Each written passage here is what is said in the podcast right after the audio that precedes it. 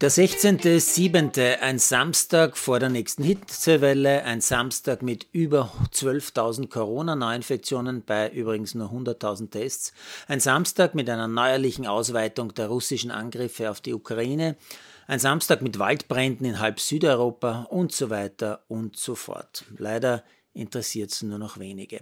Wenn man, so wie ich, quasi den ganzen Tag Sport im TV konsumiert, könnte man ja auch fast glauben, Sport ist das Wichtigste an diesem Tag.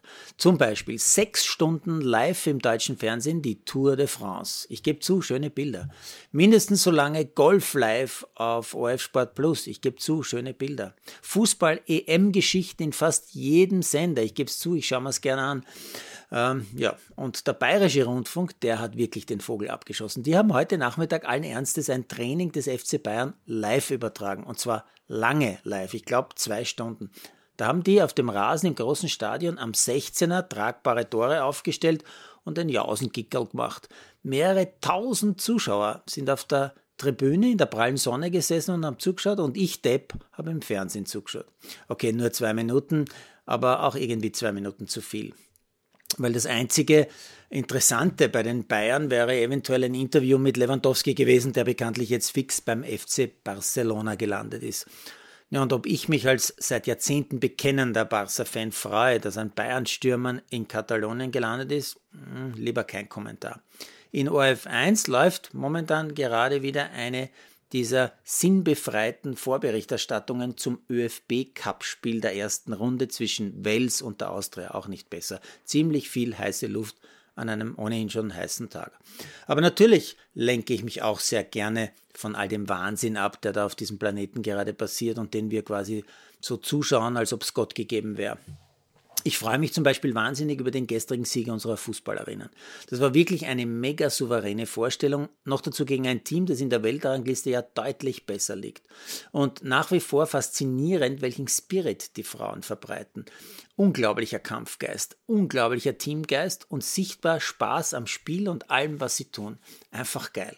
Schon fünf Minuten vor Schluss, als Zinsberger gerade eine Riesenchance der Norwegerinnen noch vereitelt, setze ich ein SMS an meine sportbegeisterten Kinder ab. Das lautet, Bifke, macht euch bereit, Donnerstag Blutwiesen. Ja, mal schauen, ob man den klaren Favoriten Deutschland auch noch ärgern kann.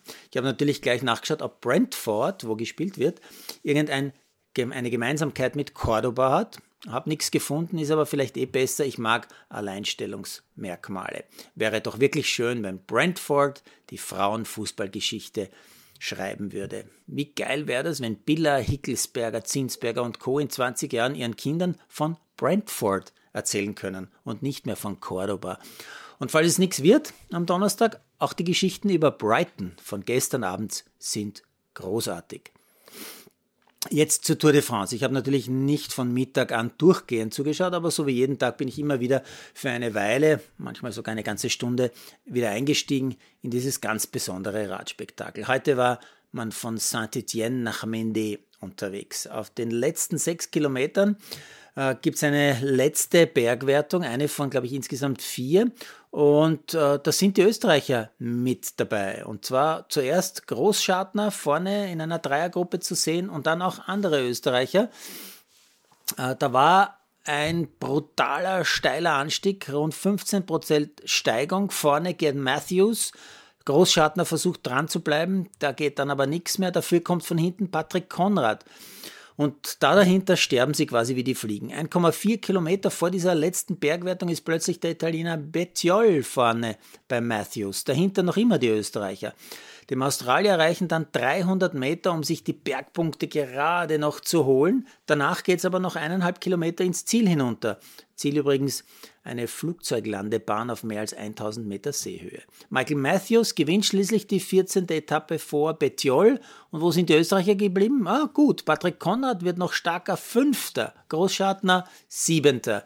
Wingegaard bleibt in Gelb, Zielsprint mit Pogacar zwar, aber fast 13 Minuten hinter dem Sieger. Trotzdem hat sich in der Gesamtwertung ganz vorne nichts verändert. Morgen gibt es äh, übrigens wieder mal eine flachere Etappe. Es geht langsam Richtung Mittelmeer. Zielort ist Carcassonne, ganz unten im Südosten Frankreichs. Ja, das ist die Stadt, deren mittelalterliche Burg Thema eines bekannten Spiels geworden ist, das übrigens nicht in Frankreich erfunden wurde oder produziert wurde, sondern in Deutschland.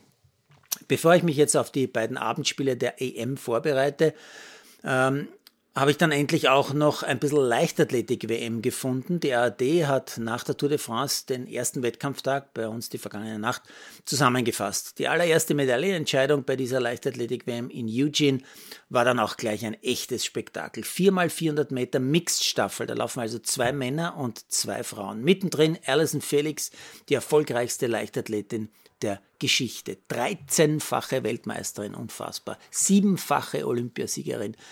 Ja, bei den Großereignissen war die immer vorne drin. Die Zuschauer in Ekstase, als sie ihre Runde in dieser Staffel läuft. Aber die US-Schlussläuferin kann die Führung der Amerikanerinnen leider nicht halten. Es gewinnt überraschend die Dominikanische Republik, aber immerhin noch einmal eine Bronzemedaille für die 36-jährige Felix. Die Lichtgestalt des Frauensprints hat somit exakt 30 Medaillen bei Weltmeisterschaften, Olympischen Spielen gewonnen. Das wird niemals wieder jemand schaffen, da lege ich mich fest. Nachdem die Tochter eines Pfarrers und einer Lehrerin und auch Mutter einer Tochter eine ausnehmend intelligente und eloquente Persönlichkeit ist, wird auch Felix diese Medaille vielleicht nicht so wichtig nehmen wie die zu Beginn dieses Tagebuchs angesprochenen Themen.